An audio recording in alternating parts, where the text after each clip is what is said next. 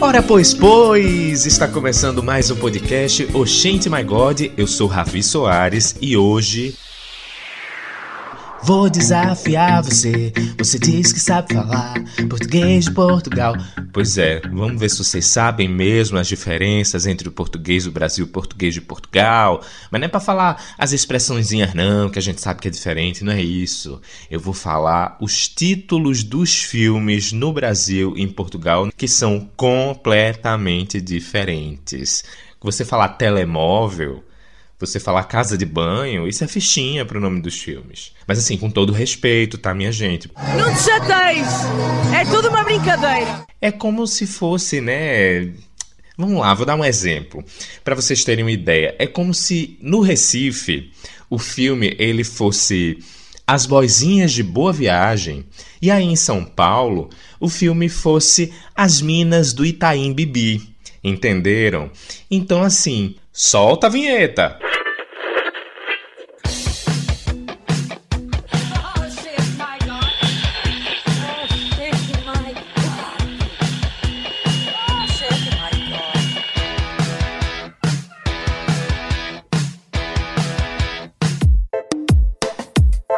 Eu queria fazer uma brincadeirinha que eu vou falar o nome do filme em Portugal. Vou dar uma sinopsezinha porque eu sou gente boa e quero ver se vocês vão adivinhar o nome do filme no Brasil. Tá certo? Mas vamos lá. Para quem tá se perguntando, mas como assim é diferente? Gente, isso acontece por uma questão de mercado, né? Porque quando as distribuidoras elas vão é, traduzir o nome original do filme, que normalmente é em inglês, e aí vão traduzir para português, para espanhol, para francês, para alemão, para chinês. Eles querem que esse nome chame a atenção das pessoas, né, para que todo mundo tenha vontade aí de assistir, de ir pro cinema. Então tem toda uma estratégia de marketing, né, para fazer com que essa tradução ela se adeque à cultura de cada país. Então não é porque Brasil e Portugal têm entre aspas a mesma língua que o nome dos filmes vai ser o mesmo, não é? Mas vamos lá começar essa brincadeira. Eu, inclusive, no final, para quem ficar até o final, vai ter um prêmio, viu? Eu não vou dar spoiler, não, mas quem ficar até lá, vamos ver o que é que vocês vão ganhar. Quem quer dinheiro? Vou começar com um bem facinho, que é para vocês irem pegando o ritmo, tá certo? Então, assim, quero ver se vocês adivinham essa. E agora, tá todo mundo pronto? O primeiro filme é Minha Namorada Tem Amnésia. Um cara conhece uma jovem. Ah, não. Então essa sinopse eu tenho que adaptar para o português de Portugal. Não pode ser um cara, porque as pessoas não sabem o que é um cara aqui. Tem que ser assim. Um gajo conhece uma rapariga.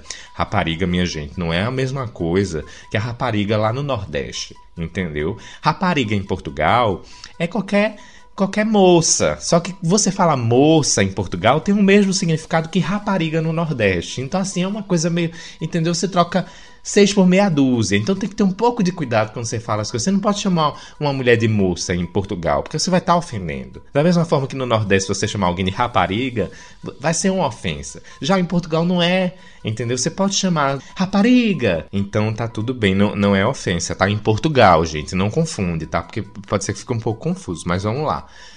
Um, um gajo conhece uma rapariga e eles começam a namorar. O único problema é que ela tem amnésia, fazendo com que ele tenha que reconquistá-la todos os dias. Vamos lá, tempo.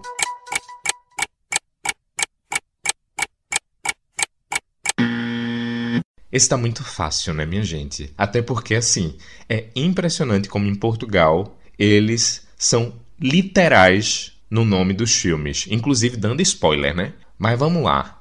Não é possível que você não tenha adivinhado. Foi muita sessão da tarde assistindo, pelo amor de Deus. É como se fosse a primeira vez. Sim, esse clássico com Drew Barrymore e Adam Sandler. E assim, vamos lá, agora a parte séria, né? Aqui vai, vai incorporar o William Bonner agora. Ai, que bom. Boa noite, até amanhã. Trazendo umas curiosidades do filme. Não sei se vocês prestaram atenção, mas essa condição aí neurológica da personagem principal, da Lucy, que tem uma síndrome que eles chamam de Goldfield, é fictícia, tá? Isso não existe na vida real, apesar de falarem que esse filme foi inspirado numa pessoa real. Mas essa amnésia aí que tem efeito na memória de curto prazo e que pode durar alguns minutos ou até segundos, ou também a memória de médio prazo, né, que pode durar dias, não tem a ver com, por exemplo, esse negócio de você dormir e aí você esquece tudo. Até porque vocês devem saber que o sono, ele tem aquele poder restaurador, né? De beleza, inclusive, né? Que você dorme, você acorda regenerado. Não é assim que eu acordo. Quando eu me olho no espelho de manhã, eu tô cheio de olheira, né? A cara meio acabada, cabelo bagunçado. Mas, enfim, ajuda a memória, certo? Mas fica aí essa curiosidade para vocês. E assim, vocês já imaginaram se esse filme ele não se passasse no Havaí? Ele fosse em outra cidade, porque o plano era esse, tá? Esse, esse filme ia ser filmado em Seattle, mas eles acabaram mudando, enfim. E, inclusive, eu gosto muito da trilha sonora de Como Se Fosse Uma Primeira Vez, ou então Minha Namorada Tem Amnésia, que tem mais um detalhe, em inglês o nome do filme é 50 First Dates, ou seja, 50 primeiros encontros um título não tem nada a ver com o outro. Do Brasil não tem a ver com o de Portugal, o de Portugal não tem a ver com o dos Estados Unidos e por aí vai. Né? A gente fica nessa confusão. Mas enfim, a trilha sonora é muito bacana. Tem vários covers dos anos 80. Tem, por exemplo, Hold Me Now. Oh, eu não posso colocar a música aqui, gente, senão o Spotify vai me bloquear, tá certo? Então, assim, enquanto isso, eu vou fazendo karaokê, que é o que eu posso. Tem também Every Breath You Take. E tudo isso, né? Com a vibe bem havaiana e tal. Então, assim, a trilha sonora é bem bacana. E esse filme, inclusive, tem aí, tipo, essa parceria da Drew Barrymore com Adam Sandler, que começaram fazendo filmes juntos naquele Afinado no Amor, que foi de 98, e também num filme mais recente que é Juntos e Misturados, de 2014. Nenhum supera como se fosse a primeira vez, ou Minha Namorada Tem Amnésia. E outra coisa também que é bacana de destacar, porque assim, eu perguntei, né, pra vocês se vocês imaginavam esse filme filmado em outra cidade, mas já imaginou se tivesse também um final diferente? Pois é, ia ter, porque no roteiro eles tinham colocado um final diferente do que realmente foi feito. Eu não sei se vou estar tá dando spoiler, até porque, né, gente, tipo, spoiler com 15 anos de atraso, acho que não é spoiler, né? Mas vamos lá. O filme termina com um barco, né, no meio do oceano e tudo mais, e Lucy, né, que é a personagem principal, assiste um vídeo explicando um monte de coisa e por aí vai. Bom dia, Lucy. Aloha, eu sou Henry Roth. É, nos conhecemos no café Hulk Lau, é, tipo assim, um ano depois do seu acidente. É, eu gosto de você e você gosta de mim, tem dias. Mas no roteiro original não tinha nada disso previsto. Ia ser no quarto, Lucy acordar, né? E olhar para um mural feito no teto, e aí quando ela se vira, tá o Henry deitado do, do lado dela e tudo mais, e eles não tinham filhos certo? Nessa versão do roteiro original. Mas quando foram fazer o filme, acabaram mudando um pouco isso. E assim, uma cena que eu acho bem bacana do filme, que não tem nada a ver com esses momentos românticos, engraçados e tudo mais, mas assim, eu sou aquela pessoa que adora referência pop. Entendeu? Então, se eu tô assistindo uma série e aí eles fazem uma referência, assim, tipo, de uma coisa da vida real, sabe? Que é da, da, de cultura pop. Tipo, isso para mim é muito marcante. Então tem uma cena, eu não sei se vocês vão lembrar, mas que o Henry, que é o Adam Sandler, e a Lucy, eles estão na casa dele e ele trabalha num aquário. E aí aparecem dois golfinhos. Tipo, ele fala: Ah, não sei o que e tal, você conheceu Mary Kate Ashley fazendo referência a gêmeas Olsen, né? Eu adoro esse tipo de referenciazinha, assim, que para mim acaba sendo bem marcante. Mas enfim, vamos pro próximo filme. Então vamos lá. Ela é fácil. Para aumentar a popularidade, uma menina, ou uma miúda, como falam aqui em Portugal, se passa pela mais fácil da escola, mas ela vai ter que decidir se isso realmente vale a pena. Tempo.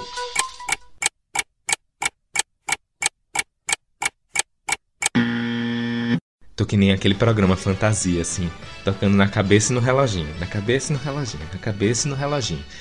Vocês conseguiram adivinhar que filme é esse? Então vamos lá. Aí vem a resposta. É. A Mentira, o filme com Emma Stone. Inclusive, foi esse filme que alçou aí a carreira dela, né? Ela teve, para vocês terem ideia, uma indicação ao Globo de Ouro de melhor atriz em comédia e musical, por causa de A Mentira, ou então Ela é Fácil, em Portugal. Em inglês, esse filme se chama Easy A. Assim, a Emma Stone, que inclusive teve o ápice aí da carreira com La La Land, ela já tinha feito outras comédias antes de fazer A Mentira, ou Ela é Fácil, como Superbad, A Casa das Coelhinhas. E aí depois de A Mentira, ela acabou engatando filmes maiores, né? Teve Histórias Cruzadas, que é o The Help, teve também Amor a Toda Prova, que é aquele Crazy Stupid Love, e também o espetacular Homem-Aranha 1 e 2. Não teve um terceiro filme, né? Que era com Andrew Garfield. E esse filme também tem nomes muito conhecidos no elenco, como a Amanda Bynes, que é também uma atriz de vários clássicos adolescentes. Tem o Penn Bagley, que fez Gospel Girl e que agora tá na série You. Tem também a Lisa Kudrow do Friends e o Stanley Tucci. E para mim, uma cena muito marcante desse filme, trilha sonora sempre mexe muito comigo, né? Eu amo música e tem uma cena que é da Emma Stone, eu acho que é bem no começo do filme, que ela recebe um cartão da avó. E aí é um da... Sabe aqueles cartões que você abre e ele começa a tocar uma musiquinha? Pronto, essa musiquinha é Pocketful of Sunshine da Natasha Bankfield. E foi assim que eu passei o meu final de semana. Sexta-feira à tarde. Para minha neta, você é minha fonte de felicidade. Ah, que música horrível. Sábado de manhã. Sábado à tarde. Domingo de manhã. Domingo à tarde. Domingo à noite. Essa pra mim é uma das cenas mais marcantes do filme e inclusive ajuda bastante a divulgar essa música também, porque quando eu lembro do filme, eu lembro automaticamente dessa música. E vamos pro próximo filme. Esse eu quero ver se vocês vão acertar, porque eu comecei com facinho para ir para os mais difíceis depois. Então assim, vamos lá. O próximo filme é Amores de Verão. Um adolescente vai a Roma com a sua turma sob vigilância da rigorosa diretora da escola. Lá, um cantor confunde ela com uma famosa. E aí, que filme é esse? Tempo.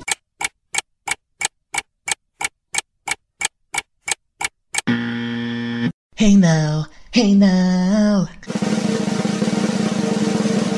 É Liz Maguire, um sonho popstar. Gente, por favor, se vocês não sabem do que é que eu tô falando, pelo amor de Deus, né? Vocês nunca assistiram Disney na vida?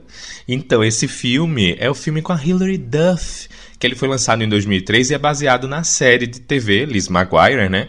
Que ela estrelava. Tem uma curiosidade muito bacana, porque assim, esse filme, ele servia como final do programa de TV. Tinha os principais personagens formando, né, depois do ensino médio e tal. Só que novos episódios da série continuaram indo para o ar mesmo depois do lançamento do filme, praticamente um ano depois que o filme foi lançado. Então, na época até, além de uma sequência desse filme, né, Liz Maguire, Um Sonho Popstar, que tem esse nome no Brasil, a Disney tinha planejado fazer uma nova série que ia focar nas aventuras de Lizzie, né, depois aí de se formar na escola, mas um mês depois do lançamento do filme, as negociações não foram para frente. Eu, inclusive, soube que existia uma tendência assim, na época de que as séries tinham no máximo 65 episódios do Disney Channel. E aí, tipo, eles realmente encerraram a série com 65 episódios e iam criar uma nova série derivada de Liz Maguire, o que não aconteceu. Hoje estão tentando até resgatar pro Disney Plus, que é o serviço de streaming da Disney, mas a série tá parada, eles começaram a produzir, parou porque enfim, alguns conflitos de criação, a diretora original acabou saindo do projeto, eles queriam retratar a Lizzie de uma forma mais realista, né, ela vivendo a vida adulta e tudo mais, mas a Disney não tá gostando muito dessa ideia, então o projeto tá parado, que é uma pena, né, porque ia ser muito bacana ver a Hilary Duff de volta nesse papel. Mas enfim, uma coisa bacana também sobre esse filme é porque assim você assiste ele, né, adolescente e tal, e você vê lá eles passando em Roma e todos os pontos turísticos. E tem uma cena do filme, gente, também ninguém pode me cobrar de spoiler, depois de um filme lançado daqui a pouco faz 20 anos desse filme, tá certo? Então vamos lá. Quem não assistiu vai assistir, mas enfim. É, tem uma premiação que acontece, né? Uma apresentação musical no Coliseu. Óbvio que não é no Coliseu de verdade, né? Tudo efeito especial. Mas o Coliseu de verdade, né, em Roma, ele tem várias limitações. Por exemplo, tem o piso coberto com um deck, que tem capacidade só para 700 pessoas. O Coliseu também ele tem apenas 35% da estrutura dele acessível. É, e as pessoas também não são permitidas no topo do Coliseu há mais de 1500 anos. Mas para Disney, essas regras não valem, entendeu? Vamos fazer o povo sonhar, os adolescentes achar que vai chegar lá no Coliseu e vai ter show. Não tem. Na realidade, isso não acontece. E para mim, uma cena muito marcante de Liz Maguire é a parte musical que eu tava falando do Hey Now, Hey Now. É a música do filme, que é What Dreams Are Made Of, que é cantado por Hilary Duff e que é apresentado no fim do filme. Sing to me, Paulo. This is what dreams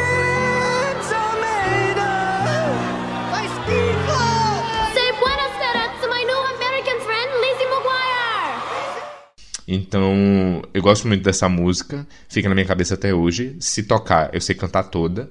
Então, para mim, essa é a cena mais marcante de Liz Maguire, Um Sonho Popstar, ou então Amores de Verão, em Portugal. É um nome bem sessão da tarde.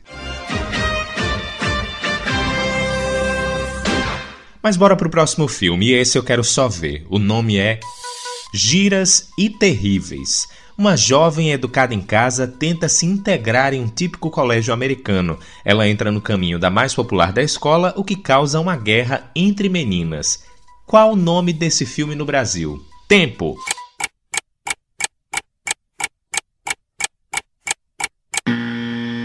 Olha, eu tenho certeza que os meus amigos aqui de Portugal devem estar gargalhando que para eles esse foi o mais fácil. Porque é tão bizarro que você sabe logo. Mas eu acho que quem tá no Brasil não deve ter se ligado muito assim. Vamos lá, giras vem de giro. Giro é uma coisa legal, bacana, fofa. Então, assim, quando você gosta muito de uma coisa, você diz, ai, que giro! E terríveis é o mesmo significado do Brasil, tá? Mas eu acho que talvez aqui eles usem mais esse tipo de palavra. E a resposta é. Meninas Malvadas, sim, esse clássico cult do cinema hollywoodiano. Inclusive, para quem não sabe, o filme né, Mean Girls, em inglês, ele ia se chamar Homeschooled, que é ensino em casa, né, traduzindo literalmente para o português tinha essa referência, né, personagem principal, a Cade, mas eles acabaram mudando o nome do filme depois. Né? Eu não sei se Meninas Malvadas em Portugal ia ter um tipo de conotação diferente, então por isso ficou Giras e Terríveis. A impressão que eu tenho analisando né, o nome dos filmes é que normalmente o título no Brasil não influencia muito em Portugal. Às vezes calha de ser o mesmo. Coisa bem português falar, ai, ah, se calhar Pois é. Às vezes acaba acontecendo ser o mesmo nome. E aí você fica decepcionado porque você pensa assim: nossa, eu pensei que ia ser completamente diferente e é a mesma coisa. Dá uma decepção. Entendeu? Bora lá, vamos. Por favor, vamos botar um nome diferente pra gente poder fazer mais podcasts sobre esse assunto, não é mesmo? Aham, uhum, Cláudia, senta lá. Esse filme é um dos meus preferidos da vida inteira. Eu lembro quando ele estreou, que eu fiquei bem reticente assim de assistir no cinema, tanto que eu não fui ver. Eu aluguei quando chegou em DVD, sim, minha gente. Naquela época a gente alugava DVD, alugava fita, tá certo? E depois que eu assisti esse filme, eu me apaixonei. Eu acho incrível, até por todas as referências, as falas que já viraram ícones da cultura pop. Porque isso é tão barro. Gretchen, para de tentar fazer o barro acontecer. Isso nunca vai pegar. E esse filme ele foi inspirado num livro de autoajuda. Olha só. O nome é Queen Bees and Wannabes. E esse livro, para quem tá tipo, ah, eu vou comprar o livro agora. O livro não tem nada a ver com o filme, tá? Não tem personagens tal. É, na verdade, quem criou todos esses personagens foi a Tina Fey, sim, a atriz que foi a produtora desse filme responsável por escrever o roteiro. Então, ela criou esses personagens de acordo com a própria experiência dela no colégio. E pelas entrevistas que ela já deu, ela era tipo uma Regina Jorge, viu, minha gente? Então, antes de você gostar da Tina Fey, pense bem sobre isso. Não, brincadeira, ela é maravilhosa. E assim, vocês já pararam para pensar se as atrizes que interpretaram as plásticas é, fossem completamente diferentes do que realmente a gente assistiu? Então, vamos lá. Inicialmente, a Lindsay Lohan, que é a protagonista, a Kate Harron, ela foi escalada para viver a Regina a Regina George, mas ela acabou decidindo interpretar a Cade porque ela ficou com medo que o público confundisse a personalidade dela com a da Regina. E a Elisha Cuthbert, que é de 24 horas, vocês com certeza lembram da Elisha, ela fez o teste para viver a Regina George, mas quem acabou escalada e foi escolhida para interpretar foi a Rachel McAdams. E, inclusive, um produtor do filme disse assim que apenas boas meninas podem interpretar meninas malvadas. Shade. I don't know her. E esse foi o primeiro filme da Lindsay Lohan que não era da Disney. Trazer meio que um divisor de águas, né? Aquela, aquele momento na carreira das estrelas da Disney que elas vão ficar louconas e por aí vai. Aconteceu com todas, né? Nem com todas, mas tudo bem. Esse também foi o primeiro papel da Amanda Seyfried no cinema. Ela que interpretou a Karen Smith, que é aquela personagem que é um pouquinho burrinha. Eu sou um ratinho.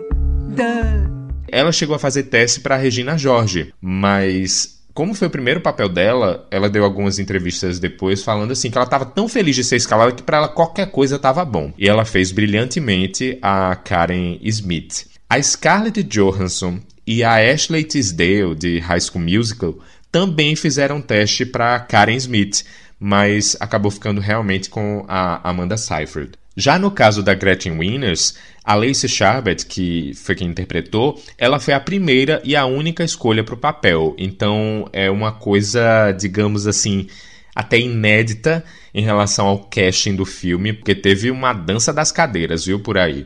Ah, ele adora você, ele te elogiou tanto. Isso é tão barro. James Franco também chegou a ser considerado para fazer um dos papéis, no caso do interesse amoroso das protagonistas, que é o Aaron Samuels, mas que acabou ficando com o Jonathan Bennett. E isso aconteceu por um detalhe muito peculiar. A Tina Fey, que é a produtora né, do filme, como eu falei, e que escreveu o roteiro, ela achava que ele parecia com Jimmy Fallon. E como eles são muito amigos, ela disse que acabou escolhendo o Jonathan por causa disso. Óbvio que ele tem o mérito dele, o talento e tudo mais, mas enfim, foi um dos critérios que fez a Tina Fey escolher esse ator pode gostar do Aaron. Ele é ex-namorado da Regina. Ex-namorados não são permitidos para amigas. É tipo regra de feminismo, sabe? E assim, tem várias curiosidades sobre esse filme. Eu podia passar o dia inteiro aqui falando sobre ele, mas tem algumas coisas que eu queria destacar para vocês. É, a Amy Poehler, que interpreta a mãe da Regina George, ela é apenas sete anos mais velha do que a Rachel McAdams, ou seja, ela jamais poderia ser a mãe, mas como ela é uma mãe descolada, então não teria esse problema, né? Não, temos regras nesta casa. Não sou uma mãe normal, sou uma mãe descolada. E no caso a Rachel McAdams, ela fazia uma adolescente, né, que estava aí no ensino médio, mas na verdade ela já era adulta quando estava fazendo esse filme. Ela é oito anos mais velha do que a Lindsay Lohan, que na época tinha 17 anos, e a Rachel McAdams tinha 25. Nossa, olha aí, eu sei contar. Pois é. Mas elas faziam papéis de pessoas que tinham a mesma idade. Uma coisa também interessante é que eles tiveram que adaptar algumas coisas no roteiro. Porque o que é que acontece? O ator que faz o diretor da escola, o senhor Durval, o Tim Meadows, ele quebrou a mão antes de fazer o filme. Eu não sei se vocês já prestaram atenção que ele está com a mão imobilizada. Isso não é à toa, é porque eles não iam substituir o ator. Então eles incorporaram isso no filme para fazer algum tipo de sentido. Então deram a explicação de que ele tinha uma síndrome do túnel do carpo. Então colocaram isso na história por causa desse acidente que aconteceu com ele. Eu só queria avisar a todo mundo que temos uma nova aluna na escola. Ela acaba de chegar aqui vinda da África. O nome dela é Cade, Cade Harrell. Cadê você, Cade? Sou eu. E a pronúncia é Cade. O cabelo da Rachel McAdams, eu sempre achei isso e depois eu confirmei minha teoria. Ela tinha acabado de fazer O Diário de uma Paixão. E ela tá com o cabelo bem curtinho no filme. Então colocaram essa peruca para poder fazer a caracterização. Outro detalhe muito interessante do filme, que eu não sei se vocês também já prestaram atenção, é que os nomes dos pais de Kate Harron nunca são mencionados no filme. Depois que eu li isso, eu fiquei, gente, é real. E para quem está curioso agora, depois de eu ter dado essa informação, aqui vai o nome deles para vocês. É Chip, tipo chip, chip, e Betsy Heron.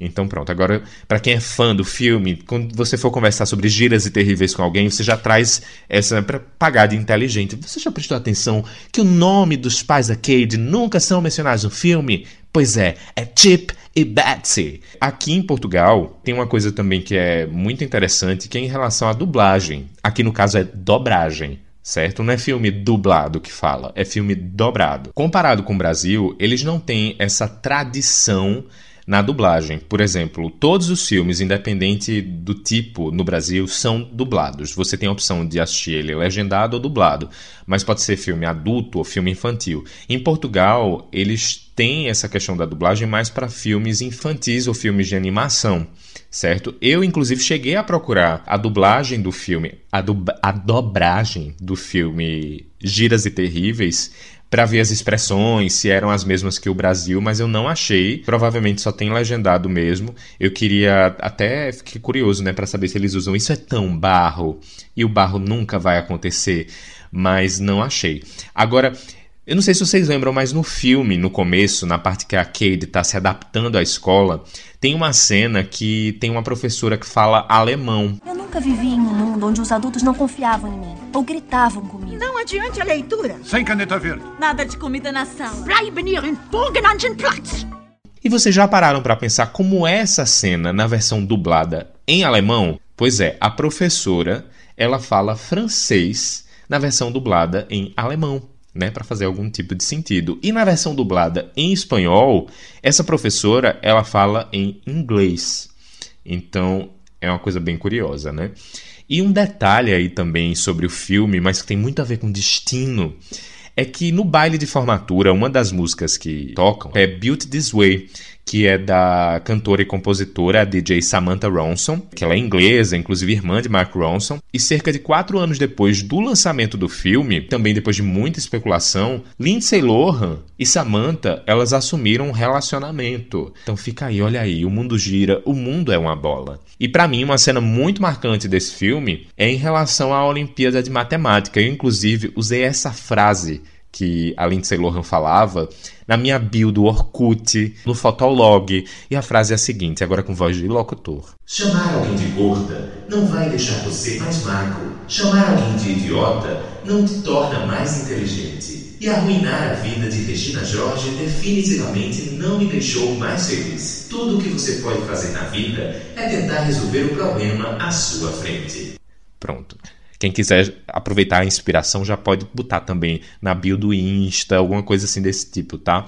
Mas é isso, ah, eu adoro esses filmes Giras e Terríveis, Meninas Malvadas, e realmente é um clássico. Mas vamos seguir em frente e vamos pro próximo filme. Esse é mais um que é muito sessão da tarde. Olha só. Uma família à beira de um ataque de nervos. É ou não é sessão da tarde? Olha a sinopse. Uma menina sonha em vencer um concurso de beleza, mas a família dela está sempre ocupada com os seus próprios problemas. Que filme é esse? Tempo.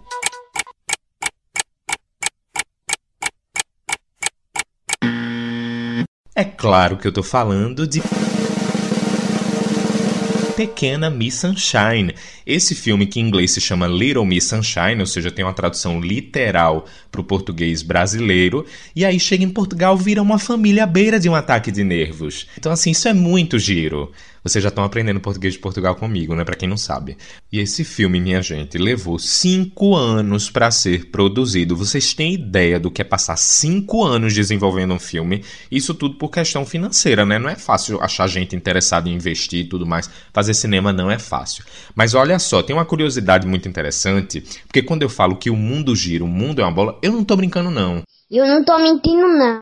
O Steve Carell, que foi escalado para fazer Pequena Miss Sunshine, ou Uma Família à Beira de um Ataque de Nervos, ele era relativamente desconhecido. Então, os produtores do filme eles tinham medo, né? Que ele não fosse uma estrela, que não fosse um, um ator que realmente tivesse experiência. Só que o que é que acontece? não é mesmo? Entre a época que o filme foi rodado, isso foi em 2005, e até o lançamento, um ano depois, em 2006, o Steve Carell, ele se tornou uma estrela, Né? Ele virou um dos principais nomes da comédia nos Estados Unidos, porque teve o grande sucesso, né, o Virgem de 40 anos, depois ele virou o protagonista da série de TV The Office, e aí ele acabou ganhando um Globo de Ouro em 2006 como melhor ator principal numa série de TV em comédia por causa do The Office, e em apenas um ano, o Steve Carell foi de quase desconhecido a grande estrela. It's Britney, bitch. Pois é, fica aí a lição, não é? Para os produtores que estavam com receio, mas que acabaram dando sorte, né, digamos assim, de ter uma estrela em ascensão no filme, mas uma coisa que eles nem esperavam, né? E o Little Miss Sunshine, o Pequeno Miss Sunshine, uma família à beira de um ataque de nervos. Ele é praticamente um filme independente, né? Ele teve um orçamento muito baixo, foi um orçamento de 8 milhões de dólares, mas ele foi aclamado pela crítica, então ele acabou arrecadando aí 100 milhões de dólares só em bilheteria. Então, para vocês terem ideia, o investimento que foi feito no filme e a arrecadação que ele teve, tipo, exponencial, né? Tem filme, inclusive, que não consegue nem pagar a produção dele. Não foi o caso do Pequena Miss Sunshine. E acabou rendendo aí também indicações a quatro Oscars. Teve o de melhor filme e de melhor atriz coadjuvante para Abigail Breslin, mas venceu em duas indicações, que foram a de melhor roteiro original e a de melhor ator coadjuvante para o Alan Arkin. Ele foi a única das cinco categorias que o vencedor de melhor filme, no caso Os Infiltrados, perdeu. Então, Os Infiltrados concorreu aí a cinco categorias e a única que perdeu foi para o Alan Arkin, é, de melhor ator coadjuvante, e quem estava disputando com ele foi o Mark Wahlberg. E para mim, uma cena muito marcante de Pequena Miss Sunshine é a cena da apresentação é, no concurso. Quem vier me cobrar spoiler, eu não vou aceitar, tá? Já era pra você ter assistido esse filme. Mas enfim, tem a música Super Freak, que é do Rick James, que a Abigail Breslin, ela dança e faz assim, tipo uma cena hilária, porque acaba chocando todo mundo e você fica tenso, que você fica, meu Deus, o que é que vai acontecer? E ela é incrível, a cena é maravilhosa. E essa música, ela é muito conhecida porque o MC Hammer, em 1990, ele sampleou e fez o single You Can Touch This. Vocês com certeza conhecem essa música. Can Touch This. Durururu. Hum. Can touch this. Durururu. Eu já avisei que eu vou ter que fazer karaokê aqui, né? Porque eu não posso ser bloqueado pelo Spotify, tá? Esse filme é muito bacana, é muito fofinho. E eu não podia deixar de trazer aqui, não só por todos esses detalhes, mas por essa tradução, gente. Por favor, né? Uma família à beira de um ataque de nervos. É muito clichê mas também é muito giro, não é mesmo? Mas vamos pro próximo e último filme. Eu quero saber se vocês estão anotando aí quantos vocês acertaram. Vamos lá, o último filme é Um Dia de Doidos. A sinopse é a seguinte. Mãe e filha não têm nada em comum até que um dia as duas acordam e descobrem que trocaram de corpos. Elas tentam descobrir uma forma de reverter a situação. Que filme é esse, hein, minha gente? Tempo!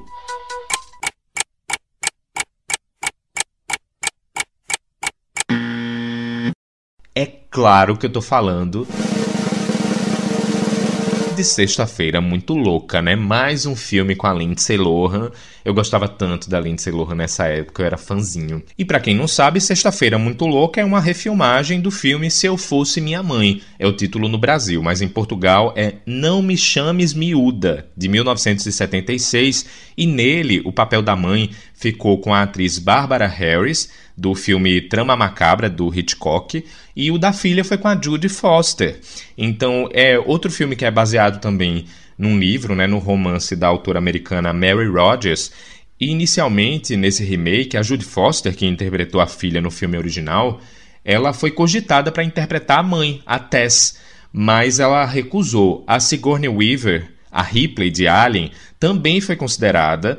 Annette Bening, ela chegou a ser escalada para interpretar a Tess Coleman, mas ela desistiu pouco antes das filmagens e ela acabou substituída pela Jamie Lee Curtis, o que acabou rendendo para o filme uma indicação ao Globo de Ouro de 2004.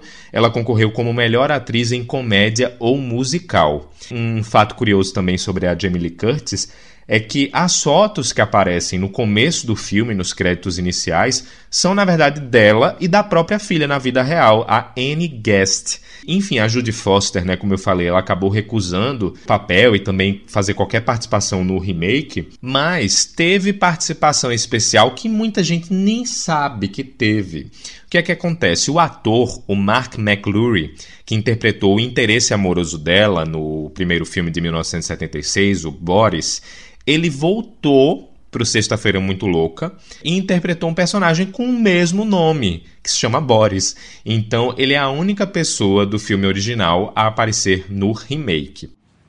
Eva. Não. Boris. Linha 27.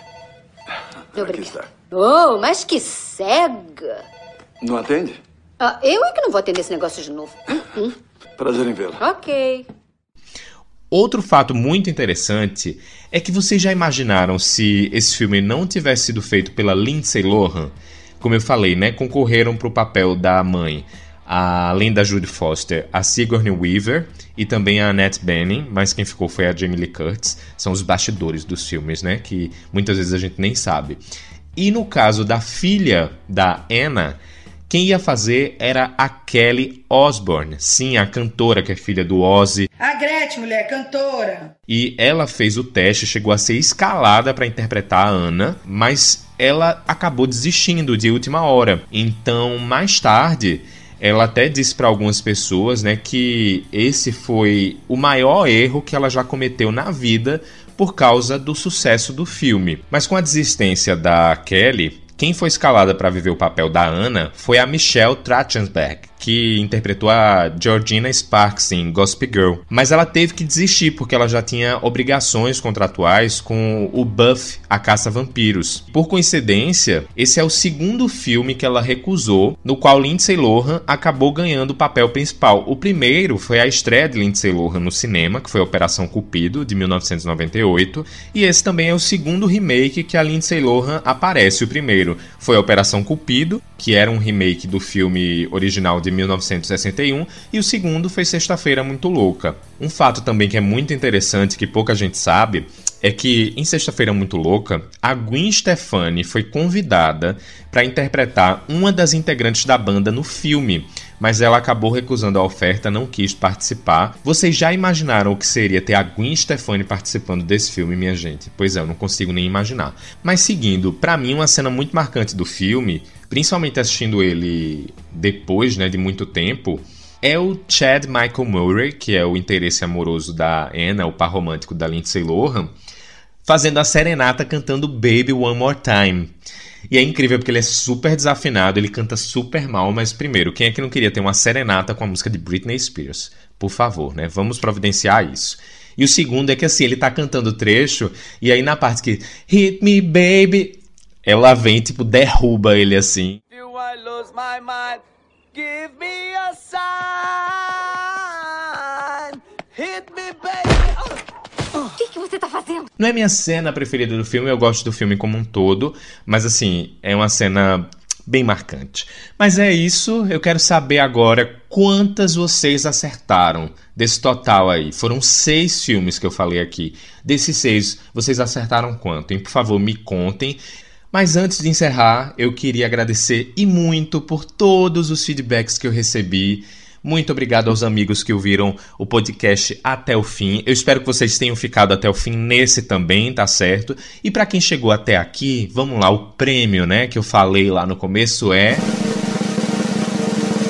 uma playlist no Spotify com a trilha sonora dos filmes. Olha aí que maravilha. Preparei tudo, fiz uma curadoria com as melhores músicas das trilhas sonoras, das bandas sonoras, como falam em Portugal. E tá lá no Spotify. Você pode pesquisar pelo perfil, é só digitar Oxente My God tudo junto que lá você vai achar o perfil e tem todas as playlists que eu já fiz, mas tem essa também que é um presente para vocês, não só pelos feedbacks que eu recebi, mas também por terem acompanhado mais esse podcast. Então tá bom, eu espero que esteja todo mundo bem nessa quarentena, se mantenham aí resguardados. Espero que a família, os amigos de todo mundo também estejam bem. É uma situação muito complicada, mas tamo juntos. Eu vou ficando por aqui, até a semana que vem. Um beijão e tchau, tchau.